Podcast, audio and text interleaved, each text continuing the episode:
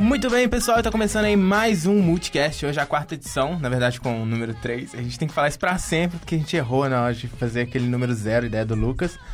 Mas aí, tá no ar, Multicast, aqui pela Rádio Online da PUC Minas. Olá, Lucas. Seja... Olá, Gustavo. Olá, pessoal que tá ouvindo a gente. Estamos aí para mais um Multicast e é, hoje é data especial, né? Isso, hoje é data especial, hoje comemoramos um mês de Multicast, olha que maravilha. Ué, tá não tá? Tá não. indo, é, dois programas já tem um mês, sacanagem. Jurava que você ia falar sexta-feira 13. É, Ah, hoje é sexta-feira 13 Segredo. também. é Segredo. bem simbólico isso, né? Um mês, sexta-feira 13. É, Vai dar certo. É.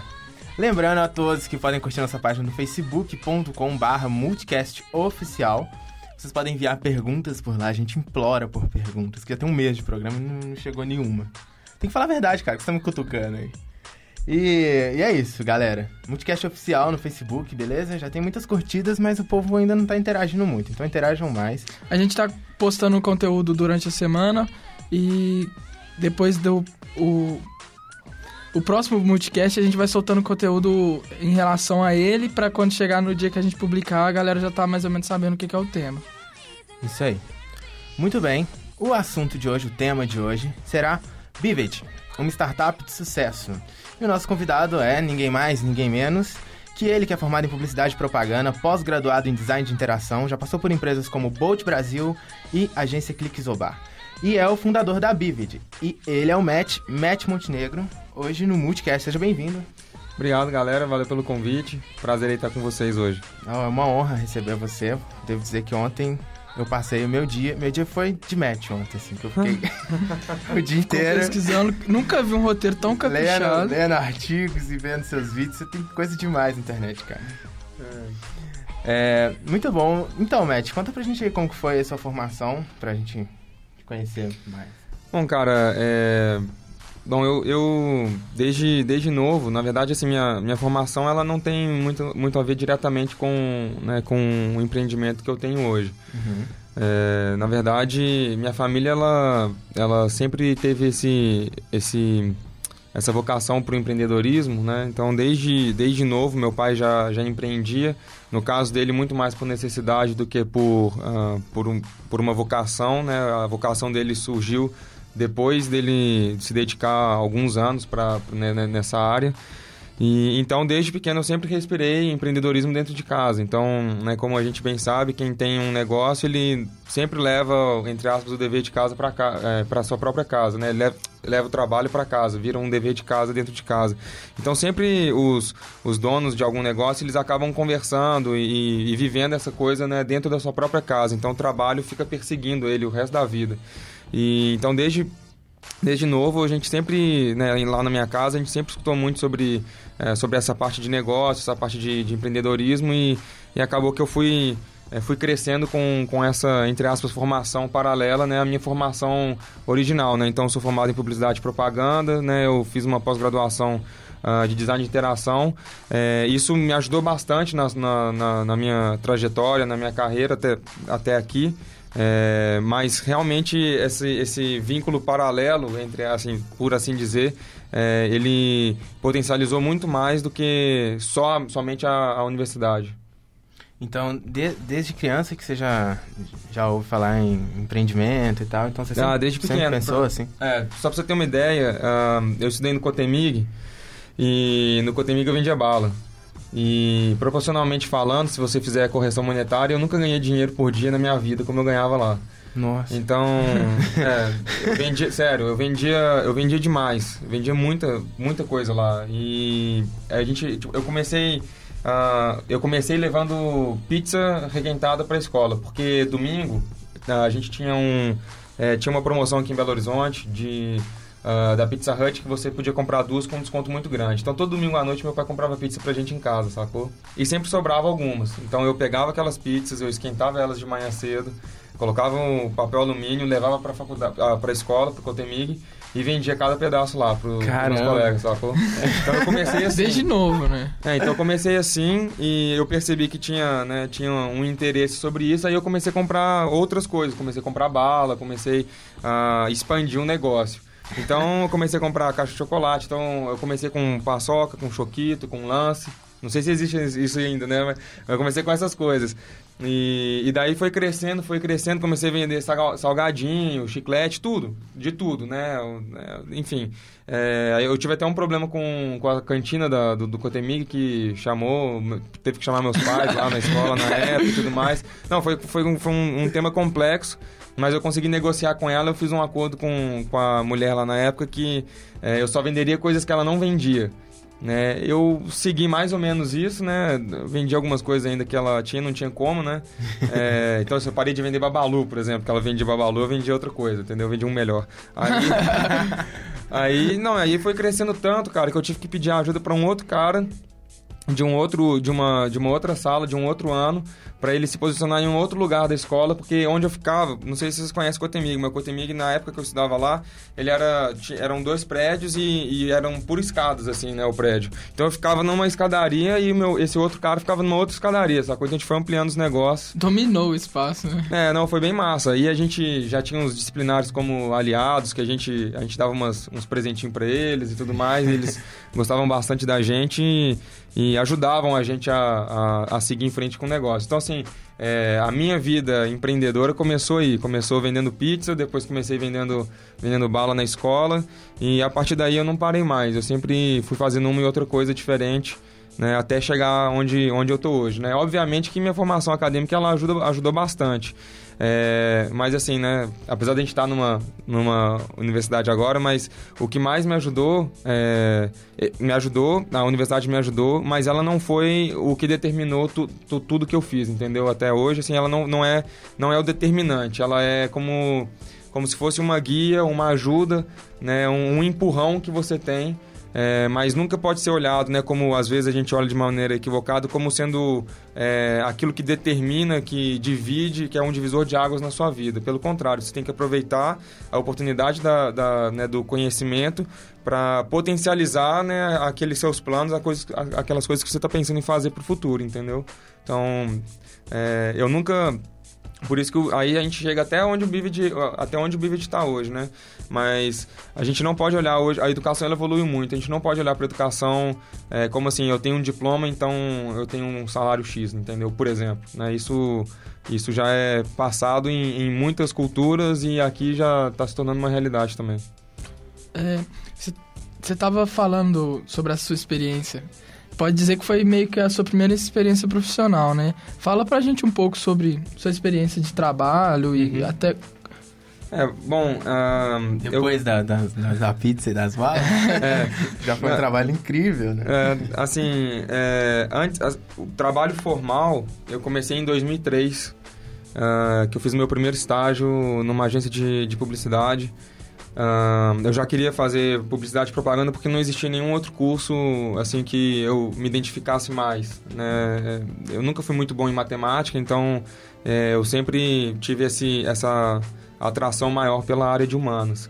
E, assim, não sei por que eu fui cair em publicidade e propaganda, né? Às vezes dá aquele arrependimento, né? Quando você percebe como é que é o mercado, né? Mas, mas enfim, esse é, é papo por outra história.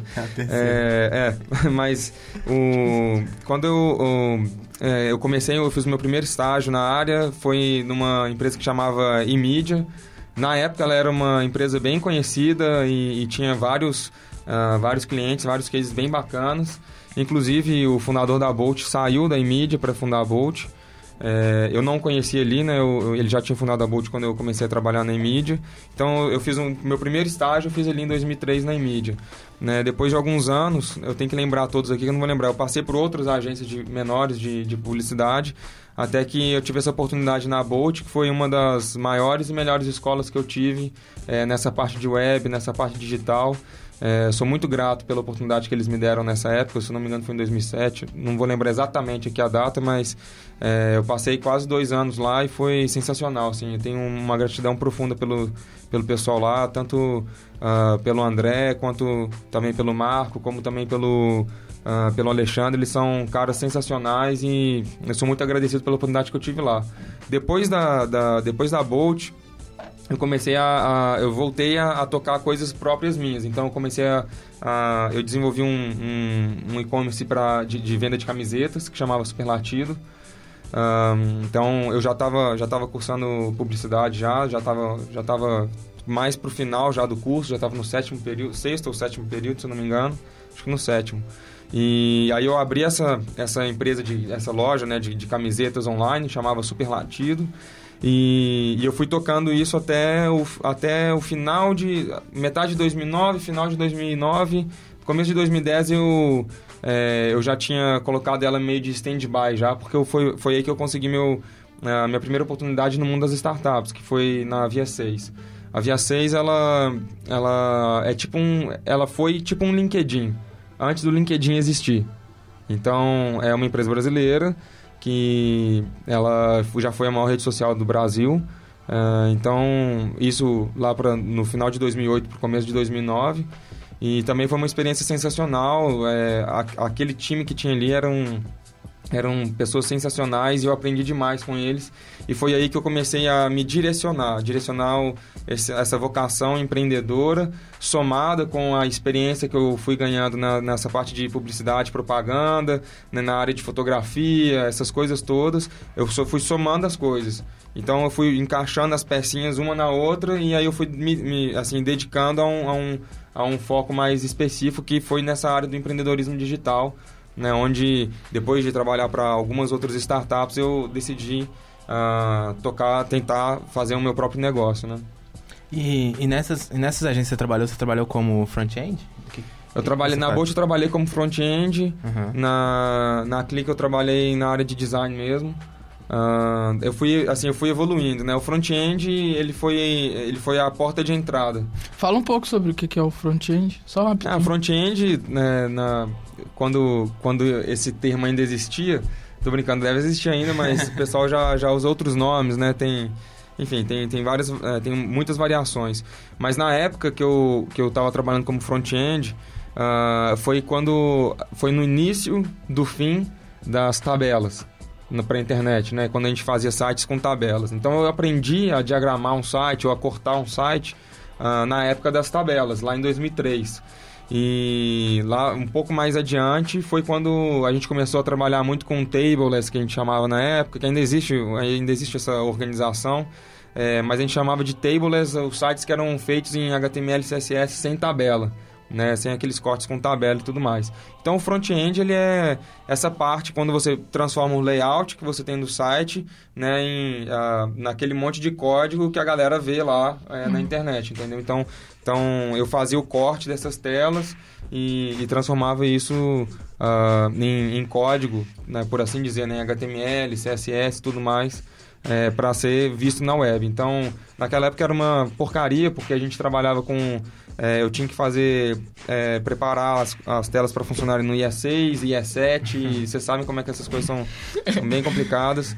Graças a Deus mudou muito, ainda tem muitos problemas, mas mudou muito, né? Essa, essa questão melhorou bastante, mas ainda tem muito, uh, muito ainda para evoluir no, no que diz respeito ao, pelo menos ao Internet Explorer.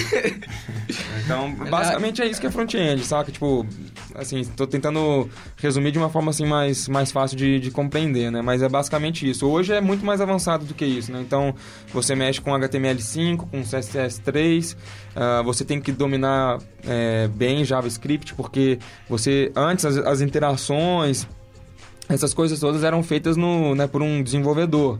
Então, um cara que na época sabia PHP ou alguma coisa assim, né, que desenvolvia, sei lá, .NET, qualquer outra coisa, ele, uh, ele fazia essa parte das interações. E hoje não. Hoje essa parte de, de, de desenvolvimento das interações, essas animações que a gente vê, né, abre e fecha de menu, aquela ah, aquele texto que está mais opaco, aí você, passa o mouse em cima, né, faz o hover, aí ele acende mais. Todas essas coisas é, são feitas com JavaScript e com é, né, misturando HTML com o CSS. Então, é, evoluiu muito né, desde, desde então. Né? A gente vê, uma, vê uma, uma crescente bem, bem forte nessa, nesse setor. Tanto, tanto é que uh, hoje já é mais difícil você encontrar as pessoas chamando só de front-end, né? Então, é, é, um, é um nome incipiente, né? Na verdade, essa, essa profissão que é muito recente, ela não tem um, um nome definido. Cada agência chama de um nome diferente. E vai mudando conforme vai passando, né? É, vai evoluindo, né? A internet, ela ajuda muito a evoluir as coisas de uma, numa velocidade muito maior, né? É, é o efeito da, da globalização no, no sentido positivo, né? Então, é, a, a web ela é muito colaborativa, então você Uh, então são várias pessoas de várias, vários lugares diferentes ajudando a, a evoluir um, né, um, um raciocínio um, ou uma tecnologia que já existe. Né? Então, é, se for olhar o, a evolução para a gente sair do Flash para o HTML5, por exemplo, ainda existe muito Flash, né? mas é, essa evolução para começar a utilizar só HTML e tudo mais foi graças à colaboração de várias pessoas diferentes, desenvolvendo e melhorando, aperfeiçoando nessa essa, essa internet, né? Não a internet, mas a, a, forma como, como o browser ele interpreta aquelas informações que estão ali dentro, entendeu? Nossa. Incrível essa trajetória, Matt. Incrível. Não, valeu. é, e agora... Vamos pro presente, né? Vamos, vamos pro presente. Matt, antes de tudo, o que, que é uma startup? O que, que define uma startup? Cara, é, isso é uma pergunta importante, porque é, hoje, assim, eu, é, não sei se eu posso me alongar muito, mas hoje é o seguinte... É, à vontade. É, o, o termo startups, o termo startup, ele tá, ele tá um pouco na moda, né? Então, todo mundo quer ter uma startup. É, né, porque o pessoal acha que todo mundo vai virar né, um novo dono do Facebook, né? Para virar dono do Facebook tem que comprar as ações lá nos Estados Unidos. Vai lá na Nasdaq e compra, compra umas ações do Facebook, você já vira dono dele. É, mas na verdade, cara, esse termo ele é utilizado para empresas que estão num, num, numa fase inicial, é, que estão buscando resolver um problema por intermédio da tecnologia e, e, e, e com condições de escalar isso né, de uma maneira é, muito maior do que um empreendimento comum. E por consequência, né, com essa escala, ele também consegue escalar de uma maneira muito mais rápida e sólida né, a parte de faturamento da empresa e tudo mais. Então, então assim, basicamente uma startup é uma, é uma, é uma empresa, um empreendimento, entre aspas, comum, mas que tem um foco especial é, na solução de problemas através da tecnologia e de uma forma que você possa escalar isso para vários outros lugares diferentes, né? É, buscando encontrar um modelo de negócios escalável. Então, é, uma, uma padaria não tem um modelo de negócio escalável, né? Você tem uma padaria ali ela não cresce globalmente. Você não vende pão lá na Ásia. Você está aqui, você não vende pão na Ásia. É, mas uma empresa de tecnologia, é, vamos supor, uma empresa que resolve um problema aqui no Brasil, ela consegue, é, ela vai conseguir resolver esse problema na Índia, vai conseguir resolver esse problema nos Estados Unidos, vai conseguir resolver esse problema no Chile também, e tudo através de um, de um núcleo só, sabe? Ela vai expandindo o seu, o seu mercado, né, a sua forma de crescimento. O que não é, por exemplo, não é, é, tão, tão fácil, tão rápido de se fazer como, como, entre aspas, uma empresa física, uma empresa normal. Né? O mais próximo que a gente tem disso, é, mas muito distante, seria uma, uma franquia, né? que não é o uhum. caso. A franquia tem um dono diferente, é, o dono da, diferente da franquia, ele tem, trabalha com outros tipos de outras características. E no caso de uma startup, que não, não tem muito a ver com, né, diretamente com esse com esse ponto.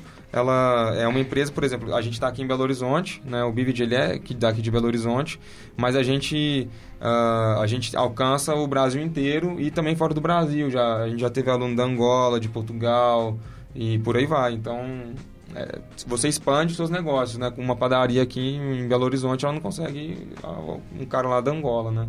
A não ser que ele esteja aqui, mas fora isso, ele não, não tem jeito. Legal. E essa ideia de startup, ela surgiu na, no Vale do Silício não? Sim, assim, o nome... É, o nome startup é assim, o nome, é como fala, né? Startup. Então é, é um nome que se dá para empresas nascentes.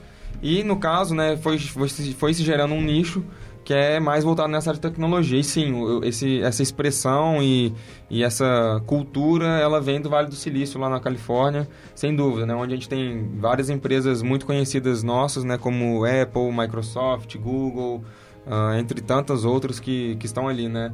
Uh, né? Quase tudo que você usa na internet que é bacana e, e, e tem massa crítica, tem muita gente utilizando, seus amigos estão lá. A maioria dessas, dessas coisas veio uh, vem dali da, da Califórnia, ali do Vale do Silício. A maioria delas, não todas, mas muitas delas. Legal. Quer mandar a próxima aí, Lucas? Quero. É, fala pra gente um pouco do que é a Bivit. Bivit. Cara, o Bivit ele é um, um, marketplace de aulas presenciais e online. Uh, a gente é como se fosse um mercado livre, só que para aulas. É basicamente isso, né? sendo bem resumido, né? como se eu estivesse fazendo um pitch de, de elevador aqui bem rápido. Então a gente, né, o nosso modelo de negócio é super simples. A gente fica com, a gente fica com uma porcentagem de cada ticket que é vendido na plataforma. É, é igualzinho, igualzinho o Mercado Livre, só que para aulas, tanto online quanto presenciais. Nós começamos com as aulas presenciais e agora a gente começou também essa parte de, de aulas online. Ué, essa definição eu não tinha ouvido você falar ainda. Ué, já tá bem, já tá bem pensado. É, a gente vai, vai, a gente tem, né, a gente define, a gente tem uma definição, né, mas a gente vai vai tentando explicar de outras formas, às vezes um pouco, ah, quanto mais simples e fácil de compreender, melhor, né? Então a gente sempre vai evoluindo. É, e, e uma entrevista que você deu ao Diego Remos, Aham. lá do, do site Startup, é isso mesmo? Startup. Startup, isso. É Tupi de Tupi Guarani mesmo, ele Ah, misturou as duas coisas. Ah, entendi. Ah, pra você ver que lerdeu. legal, legal. É, e aí você contou que a sua esposa, Elizabeth Fernandes, é cofundadora do, da, da Bivid. Uhum. É, vocês pensaram na empresa juntos? Quem que foi a ideia, assim? Cara, é... Bom, minha esposa, ela é, ela é formada em, em pedagogia lá no Chile. E ela, ela dava aula, ela dava aula normalmente lá, ela trabalhava numa escola batista e ela ajudava na alfabe- alfabetização das crianças lá, né, dessa, dessa escola. Ahn, o Bivid, ele é um, um- um- uma mudança, um pivô que a gente chama, né, de, de uma outra startup que eu já tinha começado, que era um marketplace de acomodações, né? Não sei se vocês conhecem o Airbnb. É, como que funciona? É, você tem um quarto, você, você tem uma casa, um apartamento, tem um quarto sobrando e você pode alugar aquele quarto, sublocar aquele quarto para uma outra pessoa por, por três, cinco noites. Por, às vezes o cara tem que vir para Belo Horizonte fazer um exame ou, ou você está você tá lá no Rio de Janeiro, vai ficar um dia a mais, ao invés de você ir para um hotel, você, você aluga um, né, um quarto, alguma coisa assim. É, lá né, de alguma pessoa, alguma coisa assim. Então, o, o- a gente tinha, eu, tinha, eu já tinha fundado essa empresa, já tinha, a gente já tinha começado é, esse, esse produto que chamava Mi Casa Sucaça e a gente ficou com ele durante seis meses. A gente avaliou bem o mercado, a gente tentou assim, entender um pouco melhor, a gente ganhou bastante experiência nessa parte e aí a gente decidiu fazer essa, essa mudança para o Bivid, né? Então a gente sempre, é, é, eu sempre tive essa essa atração por, pela parte de educação. A gente sabe bem como é que é difícil a educação aqui no Brasil. É, é um tema complexo demais, onde as pessoas não querem colocar dinheiro. Ah, os políticos eles só pensam no curto prazo, em quatro anos, né? Então tudo que eles fazem tem que, ser, tem que se ver no seu, ah, durante o seu mandato. Então então é complicado ah, investimentos de médio e longo prazo, principalmente nesse setor. Né? Depois de tanto o povo lutar, né, as pessoas lutarem para ter uma condição melhor para a educação, parece que de fato né, a Dilma ela, ela topou essa, esse lance dos royalties aí do, do, do petróleo para a educação. Né, e também para a saúde, mas tem uma grande parte para educação, mas sabe-se lá quando esse dinheiro vai começar a entrar, entendeu? É, vai demorar muito ainda, alguns anos, né, para que a gente veja né, algum resultado, por menor que ele seja. E o medo é como eles vão usar esse dinheiro, né? Porque muito já é investido e é su su superfaturado. Ah, é, eu nem, vou, eu nem vou comentar muito da vontade de ir embora daqui, saca? Porque, é sério, dá, dá vontade de ir embora. Você vê a frustração que é. É, você olhar essa, essa, essa votação que está tendo né, no, no, no STF, se eu não me engano, né, com, sobre o mensalão, com a possibilidade de ter um novo julgamento, entendeu? Não acaba nunca. Não, não vai acabar nunca, porque o- um crime já vai ser. um- o crime de quadrilha já, já vai prescrever se tiver esse, esse novo julgamento. Então, você tem essa sensação contínua de impunidade, né? Você vê. O Japão teve uma catástrofe né, absurda. Em uma semana, os caras reconstruíram um, um pedaço da rodovia, sacou? E assim, como se nada tivesse acontecido. E aqui.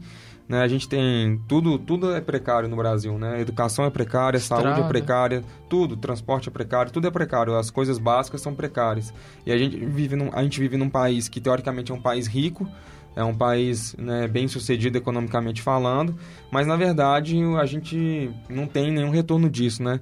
Então antes que, e antes que alguém fale assim, ah, você é um, é um coxinha classe média que está falando essas coisas, não, não, não é isso.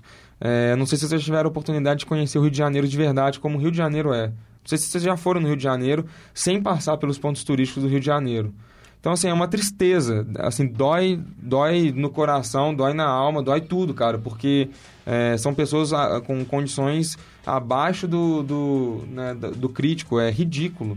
É, é muito vergonhoso, é profundamente vergonhoso. Então, quando a gente vê aquelas cenas, acho que foi no Haiti que teve aquele terremoto violentíssimo, né? Que o Brasil até mandou tropas através da ONU. Acho que é no Haiti. Acho que é lá, enfim, mas onde teve essa, essa catástrofe, se você for olhar a situação das pessoas, da maior parte das pessoas no Rio de Janeiro, ou de uma, de uma grande parte, é muito parecida. Não tem saneamento básico, esgoto a céu aberto, aquele cheiro podre, né? Você pousa o avião, seja no Galeão, seja no Santos Dumont, aquele cheiro horroroso. Né, a Baía da, Baía da Guanabara, que se eu não me engano é ela que vai ser utilizada para fazer o, a, a, parte náutica a, da, dos Jogos Olímpicos de 2016. Cara, a Veja fez uma... Tudo bem que é a Veja, mas a Veja fez uma reportagem... a Veja fez uma reportagem na, na Uh, lá, a Veja Rio fez uma reportagem onde a repórter ela entrou dentro da água, ah, tudo vi. poluído, tudo sujo. Ela saiu com doença, com um monte de coisa. Se, imagina só, o cara tá competindo com um barco, aí ele vai, pum, baixo num sofá, sacou? É. Eu tô brincando. Eu, isso é verdade. Tem, tem, tem sofá boiando, tem pneu boiando. Caramba. O risco, primeiro é a vergonha alheia, né? E depois é o risco de machucar alguém e tudo mais. É. Então você olha isso tudo e fala assim, pô, cara, não, não acredito. É difícil acreditar que, que alguma coisa melhore aqui. E é por isso que a gente sempre teve essa atração por educação, porque a gente entende que a informação, que a, a, né, a educação, a transformação é, de um ser humano, ela passa é, pela, né, pela, uh, pelo fim da, da ignorância em muitos aspectos. Né? Então, se, se a ignorância ela continua, né, não estou denegrindo ninguém. A, a, ignorância, quando eu falo, é a falta, é falta de conhecimento. Isso, isso é ignorância, né? É quando você não tem conhecimento de alguma coisa. E no Brasil a gente é assim. A gente não tem conhecimento de, de quase nada. Né? Então, as pessoas elas, elas mal sabem escrever, mal sabem falar, não conhecem nada sobre história, sobre política, não conhecem nada. E aí acaba que a gente, vê, a gente fica vivendo essa situação de uma maneira quase que permanente, né? É, compra de voto é com, com Bolsa Família, que é um excelente programa, mas ele serve muito mais para comprar voto do que para qualquer outra coisa. E por aí vai. São, são escândalos atrás de escândalos. E isso porque a gente está tá falando de coisas Uh, talvez, né, fique parecendo que a gente está falando mal do PT, mas não, nem, nem, nem isso, porque se você for Qualquer olhar... um.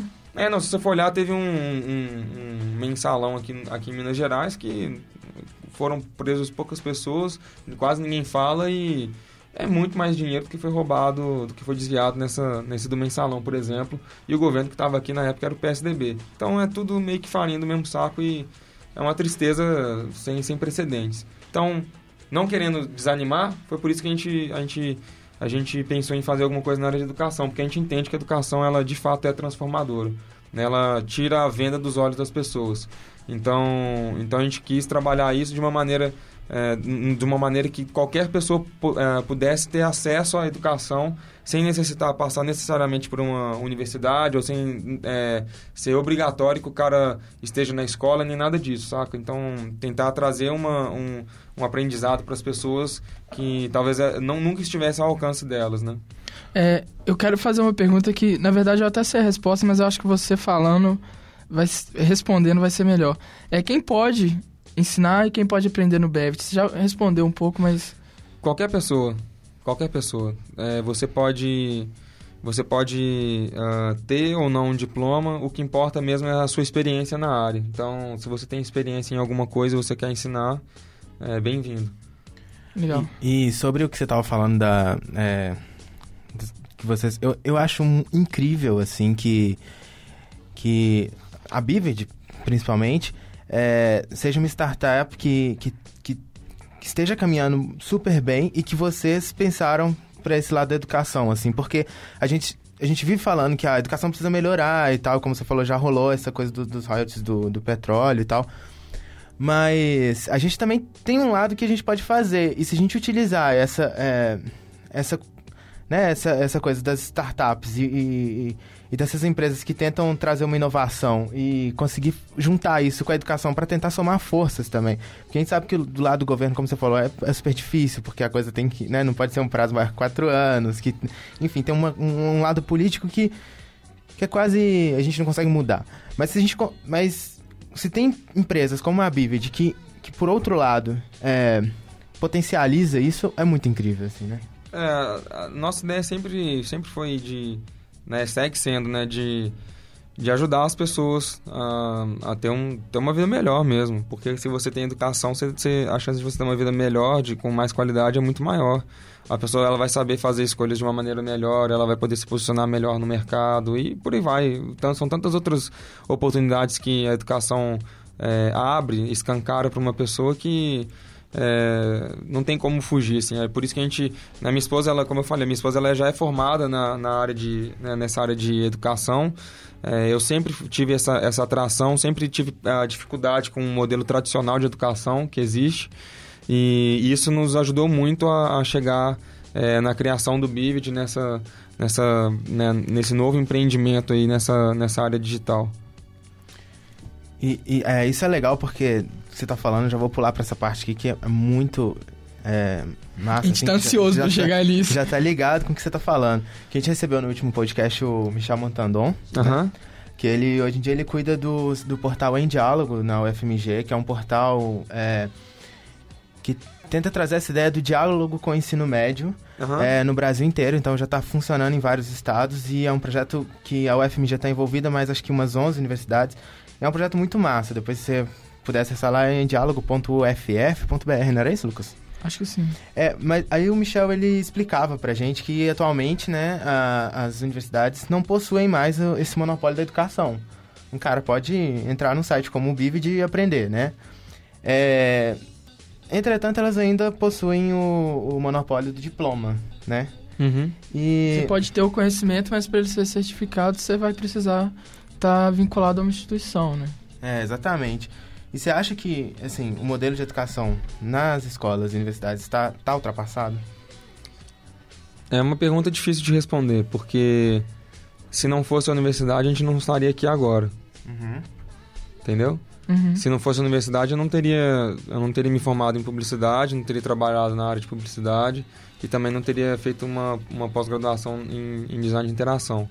Então tudo, tudo, tudo isso é, até certo ponto graças à universidade. A universidade ela ajuda, ela tem um, ela tem um papel importante, ela tem um papel importante, mas é, eu não, eu não ousaria dizer que é um modelo ultrapassado.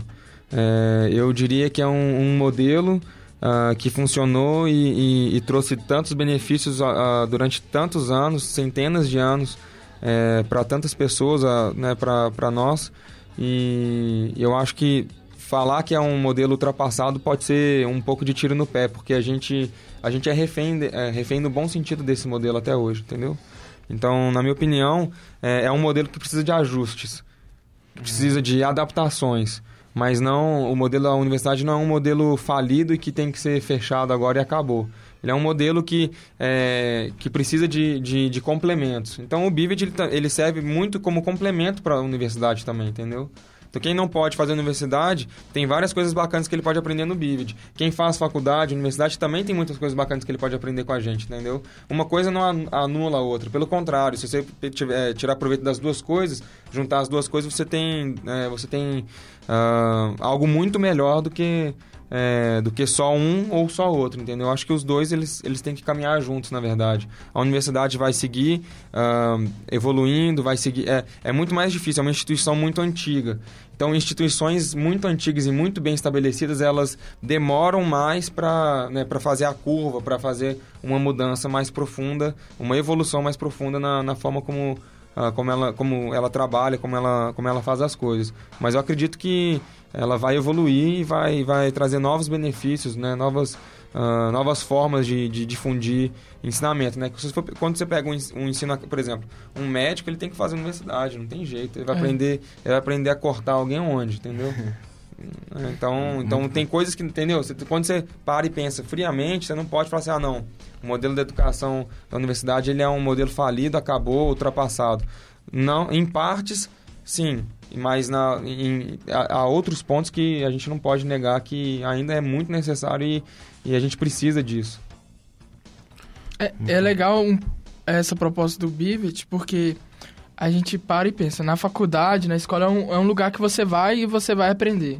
Mas não necessariamente você tem que estar ali para aprender. O conhecimento está em qualquer lugar que você for. É. E aí a pessoa que nem se falou não precisa ter certificação, ela adquire esse conhecimento de alguma forma, experiência, que nem você mesmo falou que na sua família sempre tinha essa questão do empreendedorismo, Uhum. ela pode estar ensinando isso para outras pessoas sem estar necessariamente ter que estar certificada, né? É, sem dúvidas.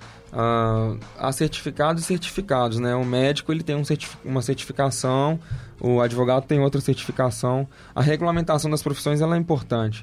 Então, é, mas o diploma ele não necessariamente deveria ser tão importante como ele ainda é hoje, entendeu? Para algumas coisas específicas ele é importante.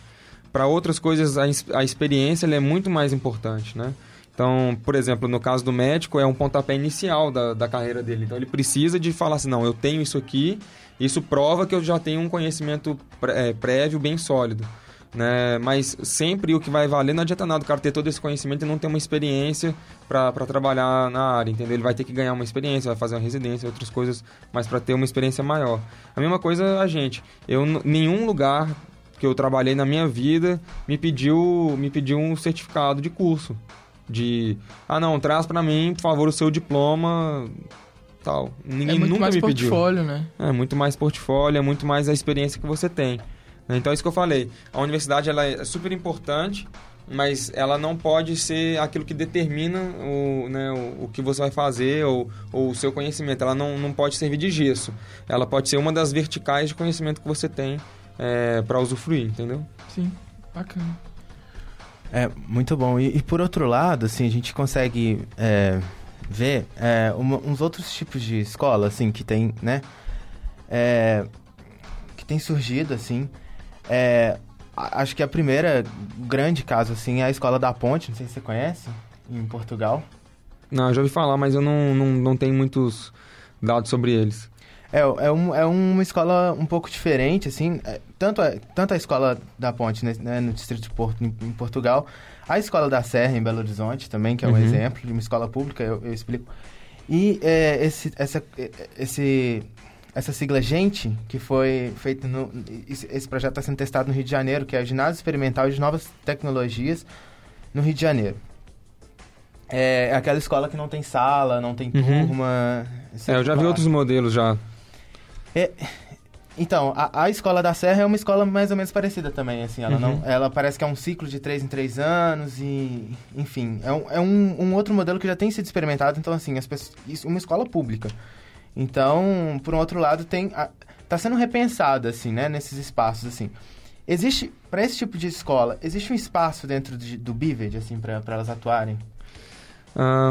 De forma direta, talvez não, porque é um trabalho, é um trabalho diferente, né? Eles trabalham um, um nicho, uma, uma organização diferente daquilo que a gente faz. Mas, sem dúvida nenhuma, um trabalho conjunto, ele é, ele é totalmente possível, totalmente possível. Então, eu fico muito feliz de ver iniciativas assim, porque você vê que tem gente pensando e tem gente querendo... Tem gente querendo fazer alguma coisa diferente, melhorar essa, essa história, principalmente, em especial aqui no Brasil, né? Tentando mudar essa história. Isso me alegra muito. Né? São primeiros passos de, de uma mudança muito importante que precisa de acontecer. É, já, já tinha que ter acontecido há, há bons anos atrás. Mas eu fico feliz de ver que tem gente fazendo essas coisas. Ah, apesar de a gente caminhar em caminhos diferentes, né? talvez paralelos, é, é interessante sempre, sempre frisar isso. São, são coisas que se complementam. É, eu acho muito bacana essas iniciativas, né, esses, essas experimentações de, é, de novos formatos, novos modelos de escola, é, mas é, uma avaliação sobre isso só é possível fazer daqui a alguns anos ainda. Né? Então é cedo para ter uma conclusão se isso realmente é melhor, é, se vale a pena ou não, né? porque a gente também tem que. é, não podemos nos esquecer que é, nós passamos pelas salas de aula e sobrevivemos né? E, e grandes, grandes estudiosos, grandes pesquisadores e, e pessoas de, de nome, de renome, né? De grande história na história da humanidade, eles é, passaram, né, por assim dizer, por um, algum tipo de sala de aula no formato bem parecido com aquele que a gente tem hoje. É por isso que eu, por isso que eu falei, assim, apesar de ser um modelo, ah, é, um modelo sólido e antigo, não significa que é um modelo é, que deve ser abandonado, assim, não, chuta tudo e começa do zero. Não, pelo contrário. É, há, há de haver, a gente tem que fazer alguma coisa de, é, no sentido de evolução e não no sentido de desconstrução. Muito bom. Lucas. É, eu queria saber quais são os planos da agora pra frente pra Bivid. Cara, a gente. Bom, ah, a gente tá. Igual, igual eu falei pra vocês no início, a gente Uh, trabalhou durante o nosso primeiro ano quase todo na parte presencial, de aulas presenciais, né, que acontecem na vida real. Na vida real é, é tudo, né? Mas que acontecem ali presencialmente, né? Uh, e agora a gente começou a trabalhar essa vertical das aulas online. Não igual qualquer, como a maioria das pessoas faz, mas de uma maneira bem diferente, é, mais única mesmo. Uh, um conteúdo self-service, onde o usuário ele pode consumir, o, né, o aluno ele pode consumir isso né, no momento que ele, que ele entender mais importante, é, o, quando ele tem um tempo maior para fazer é, uso dessa, de, dessa informação. Uh, e outras coisas mais, né? A gente ainda não pode falar tudo né, que está relacionado às, às features que a gente está fazendo, uh, mas o, o, o, nosso, o nosso segundo passo, né, a segunda, o segundo pilar que a gente está é, focando agora é a parte da educação online, mas é, tentando trazer tudo que tem de excelente na parte presencial para online e tirando tudo de horrível que existe na parte presencial, né, para beneficiar também a parte online. Então, é, essas são já já já é público, né? Essas são as duas verticais que a gente está trabalhando agora e os nossos planos é de escalar bem essa parte online também para consolidar o Bivid como um, player uh, bem importante no, no, mercado brasileiro nesse quesito. E a é, a Bivid tem é, para é, falar desse sucesso, né? é, tá tendo um crescimento. Saiu na, na Forbes, né? Saiu na Como Forbes. Como foi isso, assim? Ah, cara, é, assim, é, é, é você estar tá no lugar certo na hora certa, né? Então, uh, tanto na Forbes quanto em todas as outras oportunidades que a gente teve de estar tá, tá na mídia, né? Nessa mídia espontânea, é, né? Cara, é, é, igual eu falei, é tá no momento certo na hora certa, né? Então o Ricardo ele estava tava escrevendo um, um, artigo sobre educação, num, coincidentemente no momento que eu estava conversando com ele sobre educação. E tá, e tava falando para ele sobre sobre o Vivid. E ele gostou demais e, e por isso que ele acabou uh, ele acabou escrevendo sobre a gente. Ele ele foi né, ele ele citou a gente ali na, na Forbes. Isso foi bem bacana para a gente foi muito importante é porque é um reconhecimento também que a gente está fazendo um trabalho bacana e estamos no caminho certo. Não, é, e é, é, sempre. Eu acho que. Você falou que é um pouco de sorte, mas eu acho que é. São, a, é meio que uma necessidade que está tendo e as coisas acabam se encontrando, né? É, é. é eu não diria sorte, né? Se, se, se sorte existe... É sorte, é, é uma... A definição de sorte é, é, trabalhar muito e colher os frutos do trabalho. Isso é sorte. É 1% de talento e é, 99% verdade, de trabalho. É, porque a palavra sorte, tipo, na, a definição da palavra sorte é, é ter um bom destino, né? Então, é você alcançar um, o destino que você gostaria. Isso é assim, boa sorte. Então, assim, que você alcance o destino, né, aquele destino né, que, você, que você traçou, né, que você planejou.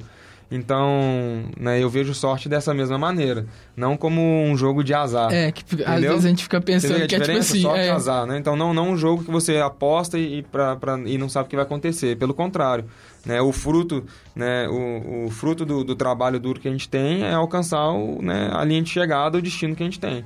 Então, isso a gente chama de, isso você pode chamar de sorte. Então, acho que o trabalho que a gente já, já, já vinha fazendo nesse momento quando a gente foi citado na Forbes é, né, chegou nesse destino, né? Então a gente alcançou esse, esse momento e, e, a gente teve essa, essa coincidência feliz aí de estar dentro de uma pauta, é, ter, ter, sido mencionado, ter, ter comentado né, com o Ricardo na época e ter uh, e, e, aí ele está escrevendo alguma coisa sobre educação e a gente é, então ele ter gostado bastante do nosso, pro, do nosso projeto, do nosso produto e, e por isso que ele acabou mencionando a gente também.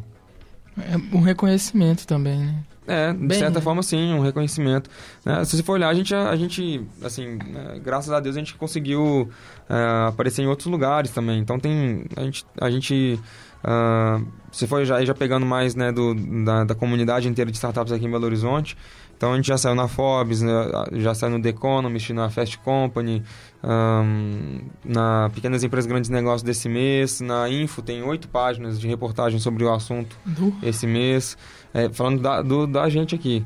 É, enfim, tem, a gente saiu em vários lugares, a gente deu entrevista para uma TV belga, as coisas meio loucas assim, saca? Então isso também é um reconhecimento que tem gente, além do, né, de, do, do Bivid, tem muitos outros que estão fazendo um trabalho sensacional aqui, entendeu? Estão repensando a educação, né? É, não só na educação, mas em várias outras áreas também, entendeu? E como que você avalia esse crescimento, Matt? Hoje, hoje você já tem funcionários? A gente tem um. Olha só que doido, a gente tem um estagiário remoto. Doido, né? É, sério. Explica um pouco. Como que é isso? Ué, ele, tra- ele mora em São Paulo e a gente contratou ele. Lá, é um estagiário remoto. É o único funcionário da Bíblia? É o único funcionário, o primeiro funcionário. Caramba! A gente é só, somos, Já somos só os né? sócios. É, a gente é bem enxuto mesmo. E a gente, ah, hoje a gente não tem escritório, a gente, todos nós estamos trabalhando de home office, a gente só vai voltar a ter escritório, só vai ter, abrir um, né, ir para algum outro lugar quando for muito, muito necessário e não der, não der mais, não dê mais para trabalhar da forma como a gente está trabalhando. né? Por enquanto tá ótimo, perfeito. Então, inclusive esse cara, esse, esse cara ele, ele é remoto ele- e ele é bem bacana, né?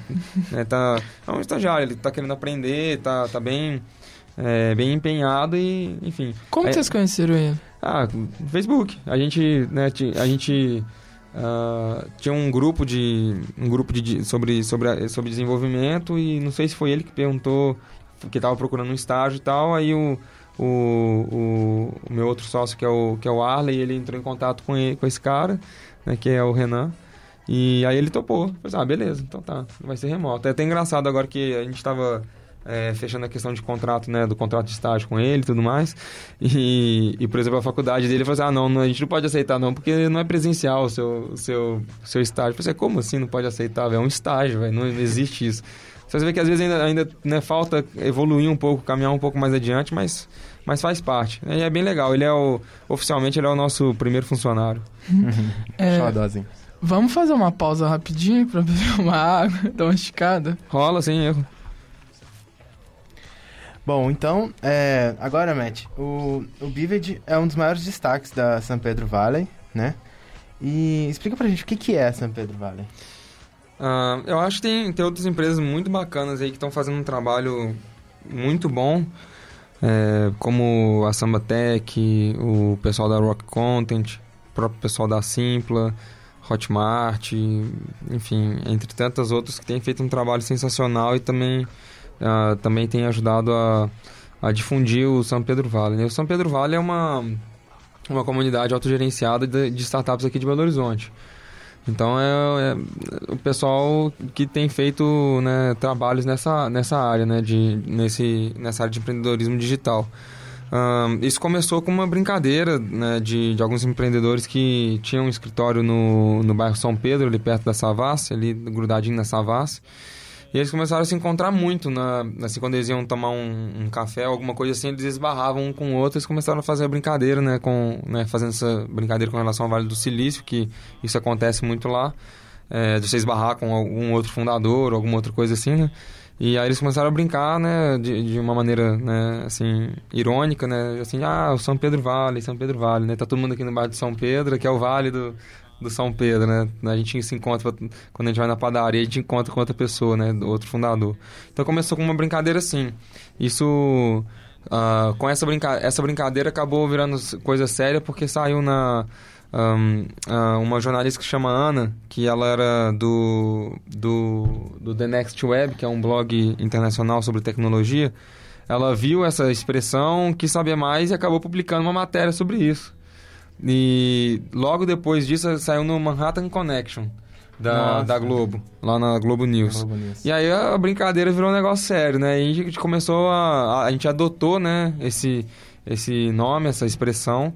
E ela foi tomando proporções que a gente não podia nem imaginar. Igual eu falei, ah, né, o, o São Pedro Valley eh, e várias de suas startups já saiu na Forbes, na, na, na The Economist, na Fast Company, já saiu, né, igual eu falei, na, nessa TV belga, eh, essa reportagem na Info, Pequenas Empresas, Grandes Negócios e tantos outros, no Startup, ah, enfim, vários lugares diferentes. Né? E é bem interessante, assim, eu acho bem bacana é, ver, ver essa evolução, assim, né? Mostrando que Belo Horizonte tem um ecossistema propício para a criação e desenvolvimento de empreendedorismo digital e de soluções é, com escala para né, pra, pra essa, né, nessa área. Acho bem legal. É, e, e você tem, inclusive, um podcast, né? Aham. Eu, eu assisti, muito legal, com mais dois fundadores de outras empresas Pedro Isso, Valley, é, né? isso. Não é isso? E quem são eles, assim? Conta um pouco sobre esse Então, projeto. o... é, o terceiro turno, ele é, ele é um videocast, na verdade, né? É, tipo, é com um vídeo, né? Uhum. É, mas a gente também quer fazer ele de- só em formato de áudio para o pessoal. Então, viraria um podcast, videocast. Não sei como chamaria isso, né? Mas, enfim, é... Multicast. É, inicia... Boa. É, inicialmente, a, a gente só está disponibilizando em vídeo, né, lá no YouTube, mas o- esse projeto é um... A gente já, já tinha em mente, né, alguma coisa assim, para poder conversar um pouco sobre as notícias, conversar um pouco sobre a cena né, de startups no, no Brasil. E, enfim, a gente, a gente fez três episódios, um piloto anterior que a gente não colocou no ar, e esses dois que já estão já rodando lá. Semana que vem a gente já vai gravar o terceiro. E, bom, o Gustavo, ele é o fundador da Samba, né, uma das principais ah, startups daqui de Belo Horizonte. Sambatec. É, Sambatec. Uhum. Né, com, né, enfim, um, um cara muito bacana que sempre está ajudando os outros empreendedores, passando sua experiência, é, colaborando muito né, com, com o crescimento na, de, outras, de outras empresas, de outras startups aqui em BH. Ah, o Diego, ele, ah, ele é fundador da, da Rock Content, que é uma startup é, relacionada com marketing de conteúdo. E também, né, o Diego ele é bem, bem ah, proativo no, né, na- aqui em Belo Horizonte. Ele sempre tenta ajudar outros empreendedores com a sua experiência, com aquilo que ele tem aprendido. Ele compartilha bastante assim, as, as coisas bacanas que ele lê, que ele, que ele vai aprendendo. E, enfim, é um cara bem referente. Ele e o Gustavo são, são, são referências muito bacanas aqui em Belo Horizonte. E, e são caras que sempre estão buscando de uma maneira desinteressada, né, sem segundas intenções, ah, fazer um, né, fazer, tentar ajudar e evoluir assim essa parte, ahn, essa, essa área, né, de, de- essa, essa parte de tecnologia, essa parte de, das, das startups aqui em Belo Horizonte, né. Então, tá bem bacana. Eu gosto muito deles. Eles, inclusive, me- sempre me ajudaram bastante aí nas, nas nossas, às vezes nos nossos perrengues, né, alguma dúvida, alguma dificuldade que a gente tem. Eh, eles já passaram por alguma experiência bacana e a gente eh, sempre aí em contato com eles, compartilhando aí esses, esses conhecimentos, essas, né, essas experiências. Legal. É facebook.com barra 3 turno, né? Isso, a barra 3 página. turno, exatamente. E o, o canal no YouTube é o... Você sabe? Um canal no YouTube, eu não sei o nome não, mas... É uma sigla, assim. É, é, é, É no Facebook, acha. É, no Facebook, pelo Facebook você acha lá. é, a gente tá, tá arrumando direitinho todas essas, essas coisas. Como a gente começou como piloto e já deu, deu, deu super certo, a gente já, já tá com as marcações de, de gravação, tudo certinho também para ter uma peri- periodicidade maior. Então a gente vai arrumando essas, essas partes sociais aí devagarzinho, bem, bem passo a passo. Muito bom, excelente conteúdo. É, Mate, é, aqui no Brasil a gente tem é, muita burocracia para abrir uma empresa, questão de imposto e várias coisas. Como uma pessoa que está querendo abrir uma startup ou criar uma empresa, co- coisas desse sentido, como que ela pode lidar com essa burocracia? É, burocracia no Brasil é sempre complicado, né? Porque todo mundo né, sofre com a burocracia, né? Eu brinco falando, dizendo que é, morrer é mais caro que nascer no Brasil. Não sei se, é, se vocês tiveram a- essa, essa, esse privilégio ruim, né? De, de tanto acompanhar os gastos de uma pessoa que nasce quanto os gastos de uma pessoa que, que morre, você vai ver que morrer é bem caro. Bem caro. Muito por causa da burocracia. Também tem os aproveitadores, mas é muito mais pela burocracia do que qualquer outra coisa. É, sem contar a partilha de bens, que tem impostos absurdos, é meio ridículo. Mas é, acontece a mesma coisa com, né, nessa área de, de empreendedorismo. A gente sofre muito com, ah, com, com essa questão da, da burocracia, porque abrir uma empresa é até fácil. Fechar a empresa, meu Deus, é quase impossível você fechar um CNPJ. É, é muito difícil mesmo. É, você passa um aperto desgraçado. E como, e como essa área de, de startups ela é muito dinâmica, então você, ah, você começou agora um, um, um projeto, mas daqui a seis meses, um ano, você já mudou, você já adaptou, fez tu- tudo diferente. Aí o seu código KNAI já não encaixa mais no, na- na- no, naquilo, no, no seu exercício ali que da, né, do- da sua empresa. Então é muito complicado, é, é complexo você é, você ter uma, uma, uma startup no Brasil por causa desses problemas burocráticos. Tem muita coisa mudando, tem muita coisa, assim, tem, tem muitos projetos aí sendo criados para né, transitar aí na, em diversas esferas diferentes para ver se a gente consegue uh, tanto subsídio, subsídio para, por exemplo, uh, durante X tempo a, a, startup não, não, não, não infere, não incide sobre ela nenhum imposto, coisas assim para para fomentar também, né? Porque essas soluções de tecnologia elas, elas ajudam bastante o, o país no seu desenvolvimento. Então, né, tendo essas, essas, esses benefícios seria muito importante. Tem bastante gente que está correndo atrás dessas coisas. Em especial aqui o governo de Minas e aqui em Belo Horizonte. Eu tenho acompanhado mais, né, até por ser daqui também, mas tem, tem bastante gente aí uh, criando projeto de lei para essas finalidades. Inclusive tem um projeto de lei é, que beneficiou profundamente o, esse programa de aceleração que vai acontecer agora aqui em Belo Horizonte, né? Que é o, aqui em Minas, né? Que é o CID. Então, ele só vai acontecer, ele só está acontecendo porque houve um, um, uma lei, um, uma nova, um projeto de lei que foi aprovado. É, se não tivesse ele, não, não, não teria como esse programa existir aqui. E esse, eu tava vendo aqui, um canal no YouTube até que você falou nele, aquele Dicas de Start, para startups? Aham, sei. E uma das primeiras, dos primeiros episódios lá, como ele chama mesmo? O Tomás? O Tomás, isso, o Tomás, que ele é da... Ele é da TrackSale. Da TrackSale. Isso aí ele tava falando sobre esse projeto, né, que é o, o CID. Uhum. E ele tava contando, que acho que são uns 40 startups que o governo vai escolher por semestre, é isso? Como... É, o, o, o CID ele é um programa de aceleração do governo de Minas Gerais é, que né, ele, ele tem um, uma verba né, separada para investir nessas empresas, uh, ah, para fomentar mesmo o empreendedorismo no, né, em Belo Horizonte, né, também para o país. É, então ele, ele, essa seleção de startups ela vai trazer para Belo Horizonte tanto pessoas de fora quanto de outros lugares diversos e, e aqui do Brasil, né, no caso. E é um, eu acho que é um, um, um projeto que está se, se mostrando bem interessante, né? bem, bem quente. Assim. Então eu, eu, eu tenho bastante contato com os meninos lá que estão organizando é, o, o CID, eles são muito bacanas. Uh, eles sempre pedem ajuda né, para os empreendedores para ver qual é a melhor forma de fazer uh, esse, uh, esse, esse programa de aceleração funcionar, dar certo. Então, os empreendedores aqui de Belo Horizonte têm tentado ajudar ao máximo é, nesse sentido de, de, formata, de formatação, de, uh, enfim, dos desdobramentos, tudo isso uh, né, o pessoal tem tentado colaborar ao máximo. E por isso que eu acho que é um programa promissor. Né? É, por isso que eu tenho, eu tenho visto com bons olhos e torcendo muito para que ele seja um, um, programa de enorme sucesso aqui, aqui em Minas, né, em especial. É, Matt, depois de tudo isso que a gente foi falando aqui, como que você vê o futuro para São Pedro Vale? Ah, cara, eu, eu desejo de, de coração que, que essa comunidade de, de empreendedores aqui, no, aqui em Belo Horizonte, ela amadureça bastante e a gente possa... Uh, que Belo Horizonte também, né, o Brasil possa colher frutos né, né, né, desses, desses empreendimentos, né? Então, tudo aquilo que tem sido feito na área de saúde, na área de educação, é, na área de tecnologia em geral e outras coisas, é, que isso seja uma referência para né, para as outras pessoas, né? E que isso mude para melhor a vida dos outros também.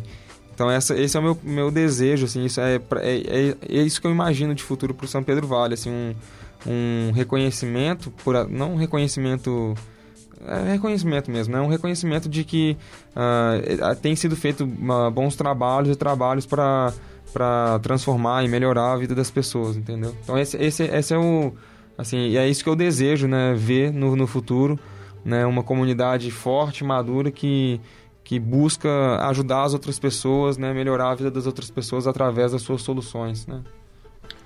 Legal. E olha, Matt, é, agora a gente está tá finalizando, assim, mas é, bom, eu queria fazer uma última pergunta que é o seguinte, é você é um cara que com certeza, isso sem dúvida, inspira é, as pessoas da nossa área, assim, que está estudando. Eu, particularmente, fiquei encantado com, com a sua história, com, com todo o seu trabalho. Ontem eu passei uma boa parte do meu tempo estudando sobre, né, sobre as coisas que você já fez e tal, e eu realmente fiquei encantado. Acho que isso, esse tipo de, de profissional é, aqui em Belo Horizonte, principalmente né, nessa comunidade de startup, acho que tem tudo para dar certo. Ah, legal. E você como esse cara, assim, né, que que sem dúvida inspira muita gente e esse podcast ele é feito mais para estudantes de produção multimídia, da área de comunicação. Tenho certeza que tem muita gente que também, igual eu, tá, tá, tá encantado. É, qual que é a dica que você deixa pra, pra gente, assim? Para as pessoas que pretendem abrir uma startup, por exemplo? Assim? Cara, trabalhar muito, duro, né? Porque é, nada, não existe nada mais duro e, e cruel é, no, no, no, nesse sentido, no sentido dos nossos sonhos e, e, da forma como nós vivemos hoje. Então não existe nada mais duro do que a verdade. E a verdade é que a gente tem que ralar demais. E tem que virar muitas noites, você tem, vai ter que trabalhar 15, 16 horas por dia e sem ver nenhum fruto durante muito tempo, durante meses, alguns, alguns durante anos, para depois colher, colher algum fruto né, desse, desse trabalho. Essa é, uma regra que ninguém pode fugir. Né? Aquilo que você planta é aquilo que você colhe. Né? Então não adianta você plantar laranja, não vai nascer melancia, sacou? Não existe. Nem, como, nem com essas mutações aí genéticas, nem com transgênico, nada. Não, não adianta, não, não, não, não funciona. Então, a minha, assim, a minha dica, se eu pudesse deixar algum, algum incentivo é que, né, que todos vocês sigam ralando, porque a faculdade é só, um, é só o início, é igual, é igual eu falei, é só um, uma linha guia que você tem. Ela não é, é, ela não é um grande divisor de águas, ela não vai ser aquilo que vai, que vai te transformar num, num, grande profissional de sucesso. Quem vai fazer isso é você. A universidade quem faz é você. Tem ali um monte de material disponível para você consumir, para você aprender. Tem um monte de professores, né, tutores para você se consultar, para você uh, usufruir. E aquele que usufruir melhor dessas coisas vai ser aquele que vai uh, colher os frutos, mais frutos né, em cima disso. Então, a minha dica é isso, é ralar. Ralar, ralar, ralar e correr atrás, porque é, não é fácil. Nunca, nunca foi fácil. A gente acha que a história do, do Mark, do, do Facebook, é assim, uma história linda, romântica, super simples. Não é, cara. Ele ralava igual louco, todo dia, o dia inteiro, sem parar. Não... É um absurdo, assim, o tanto que o cara trabalhou até, onde, até ele chegar onde ele chegou, por exemplo.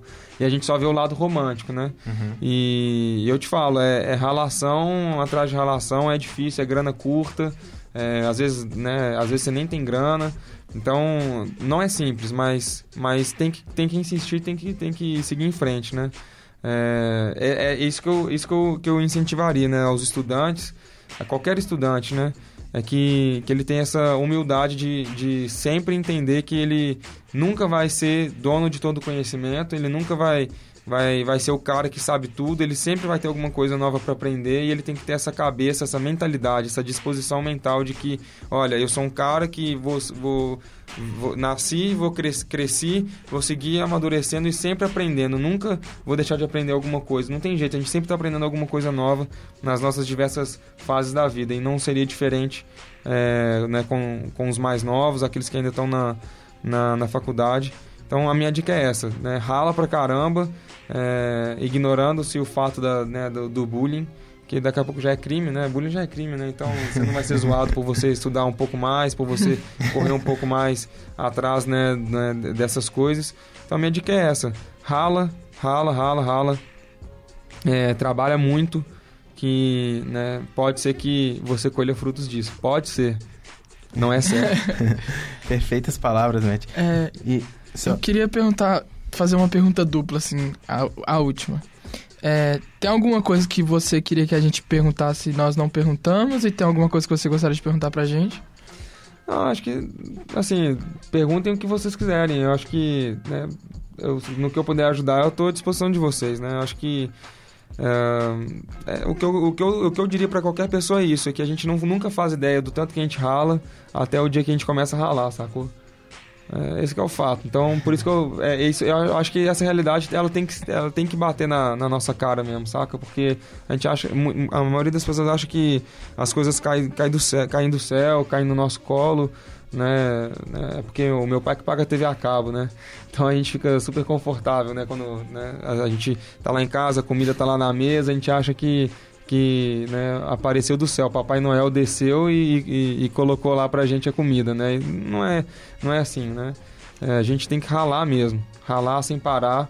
E, enfim, a faculdade ela é bacana, mas ela já não, há muitos anos ela já não é, é o diferencial competitivo no mercado, né? Então, a sua experiência, aquilo extra que você tem de bagagem é o que determina né, aquilo que você vai ser lá na frente. Legal. E isso, isso até dá pra gente é, falar também sobre aquela coisa que a gente tava. Que é aquela pergunta que a gente fez sobre a universidade ser ultrapassada. É, na verdade, acho que isso tem a ver um pouco com, com o estudante também, né? Ele, ele tá nesse lugar, assim, de... Ou de fazer que seus estudos sejam uma coisa ultrapassada e que ele esteja ali só recebendo, uhum. ou de correr atrás, como você falou, né? É. Assim, na minha, é, na minha opinião, né, é, sendo muito redundante, se eu fosse dizer assim, é, ah, o que, no mercado de educação, né, na área de educação, é, quem é a pessoa mais ultrapassada? Quem, qual é a organização mais ultrapassada? Eu diria que é a organização dos alunos que são mais ultrapassados. Perfeito. Porque, por, não, sério. Sim. É, os alunos são os mais ultrapassados, porque os alunos, eles são... É, hoje, né, a maioria dos alunos, eles são... É, quase, quase que vegetais, né? Deitados na cama, lá, põe lá o sorinho aqui pro cara se alimentar, o cara não quer nem abrir a boca para mastigar, sacou? Então quer tudo mastigado na mãozinha, bonitinho, né? Não quer correr atrás das informações. É isso isso, sobretudo, que faz com que, com que, o que as estruturas que a gente tem hoje sejam mais, é, né, mais entre aspas, ultrapassadas do que elas de fato né, podem ser de verdade. Então é a falta de a falta da, da busca real do conhecimento é o que faz com que as pessoas elas elas comecem a reclamar do sistema né, no qual elas estão inseridas, porque é, qualquer pessoa que está na universidade hoje é, e que tem um acesso à internet, ela tem acesso a um mundo de conteúdo, de informações muito mais amplo que a universidade. Aí você passa a enxergar a universidade só como um suporte que você tem e não como aquilo que vai transformar a sua vida só porque você botou um diploma debaixo do braço, sacou? Muito bom. E agora, Matt, antes de finalizar, é, tem que te avisar que nosso convidado escolhe uma música né? Já tava, Fiz três gols. Pra finalizar o, o programa. É. Você já tava é. pensando que eu já tava de olho no roteiro aquele. Ah. Uma música. Uma música. Você pode pensar enquanto o Lucas dá essas considerações finais. É, foi muito bom receber o Matt aqui. É, eu acho que foi uma aula, assim, de, em, vários, em vários aspectos. Deu para aprender muita coisa e espero que quem ouça possa absorver tanto quanto eu absorvi. Agradecer ao João, a Kátia Gustavo, meu companheiro de sempre, ao Matt por ter vindo aqui. Muito obrigado. E... Eu que agradeço. Valeu demais o convite. Valeu.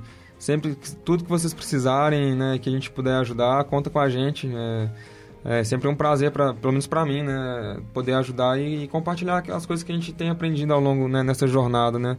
Se a gente puder diminuir essa curva de, de aprendizado no, no, no âmbito de erros, né, para as outras pessoas, eu acho que é sensacional.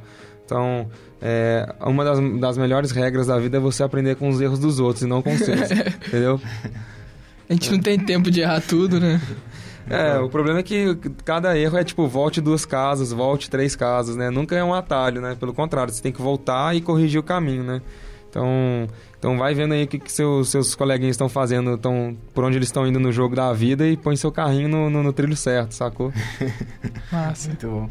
E olha, gente, não se esqueçam de acessar a página no Facebook, facebook.com.br multicastoficial e de mandar perguntas pra gente, beleza? Vocês podem adicionar também o nosso RSS, ou seja, gerenciador de podcast, é, lá na página onde, em que onde você está escutando esse podcast agora, logo aí em cima tem é, o, o RSS para adicionar. Bom, bivet.com.br, né? O site? Bivet.com.br.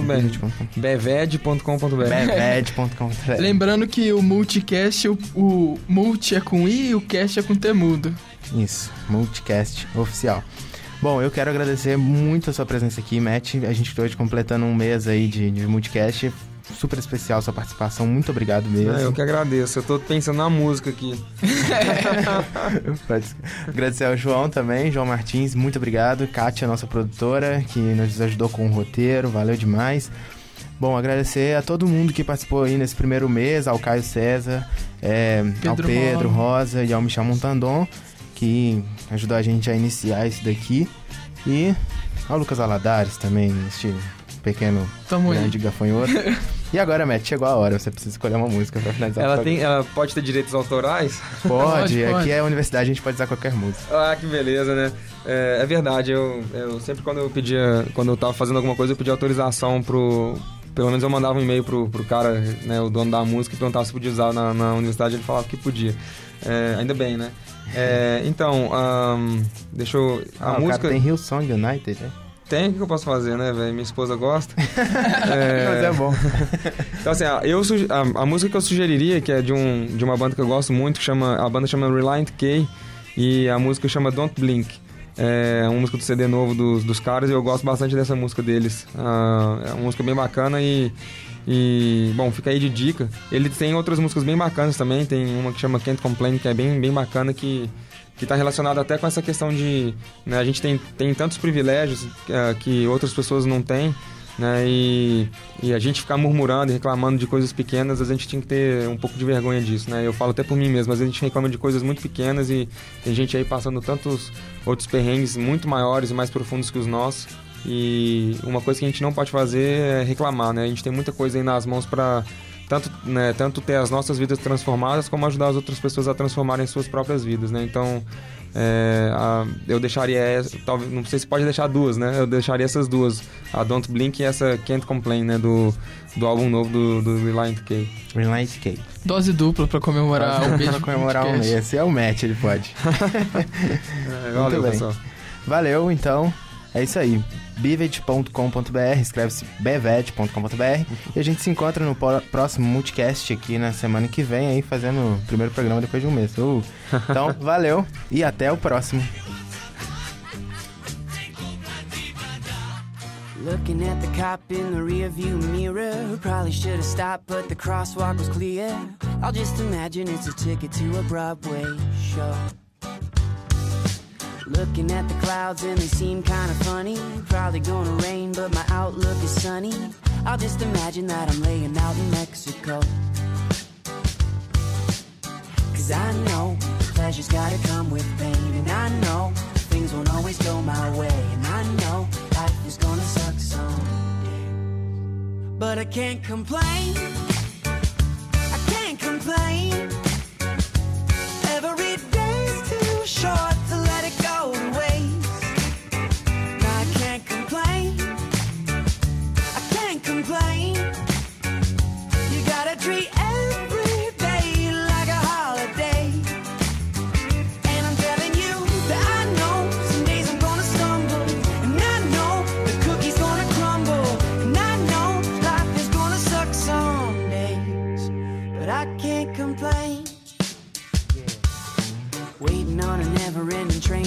Crossing, paying it no mind, cause we just keep it talking. We'll just imagine it's the good old days and take it slow.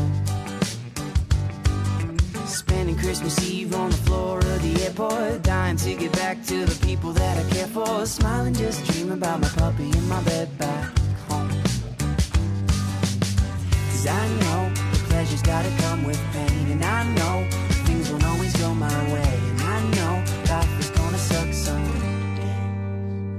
but I can't complain.